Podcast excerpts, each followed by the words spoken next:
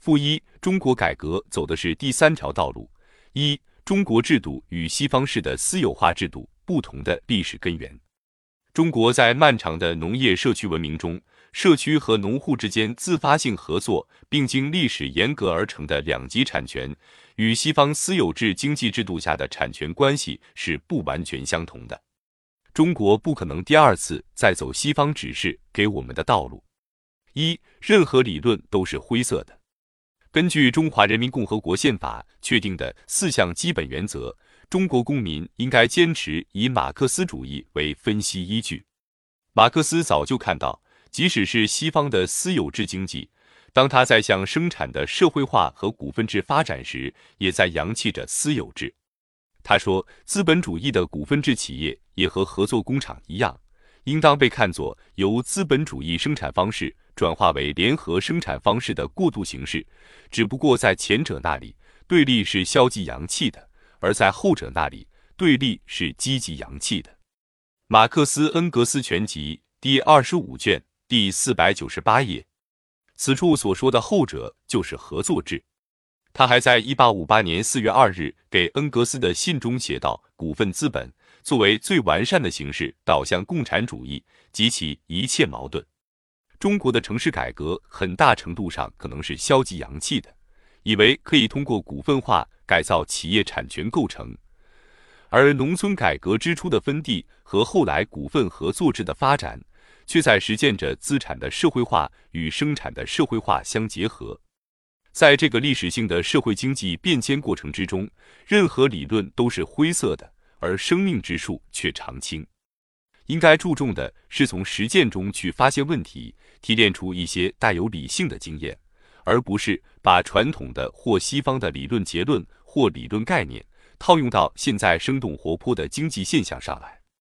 农村的分田到户，并不意味着私有制的产生，而是集体经济产权两极构造的又一种实践形式。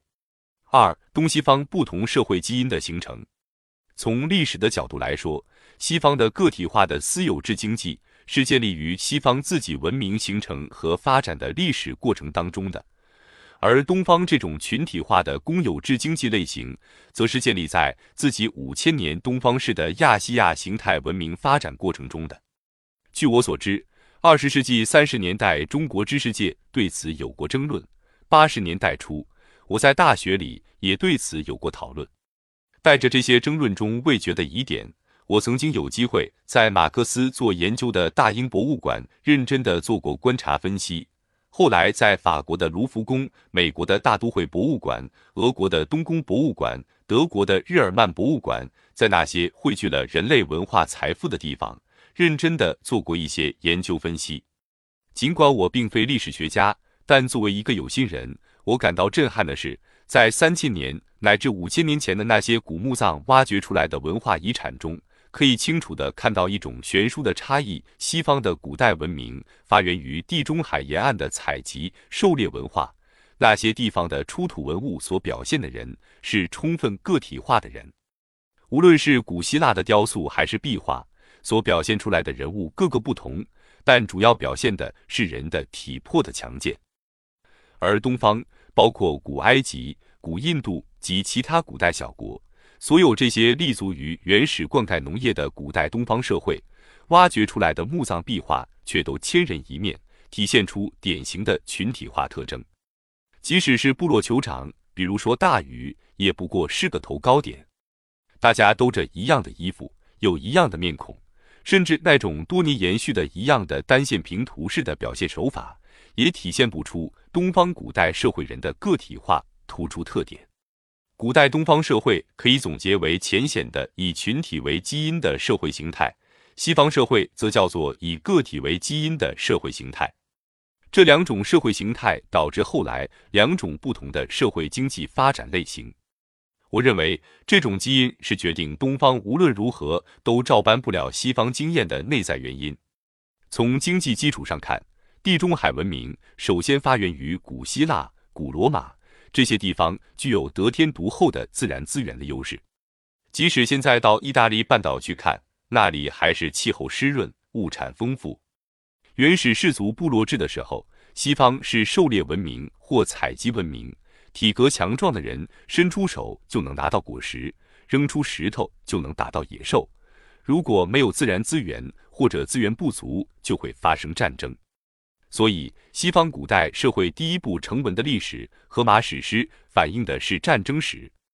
我们读过著名的特洛伊木马的故事，这个故事表面是讲因海伦而发动的战争，实际上是资源配置而导致的一场战争。后来，西方社会在从中世纪向现代工业文明发展的过程中，仍然以战争来控制资源和市场。而东方古代社会产生于原始农业，比如中国最开始岁拜的是神农氏，因为他尝百草而是农耕，所以这位原始农民就成了三皇五帝之首。后来，第一个从部落酋长转化成国家统治者的，则是大禹。大禹治水也与西方迥然有异。为什么中国的最初国家权力形成于治水政绩和三过家门而不入的德行，而非西方式的形成于战争或暴力？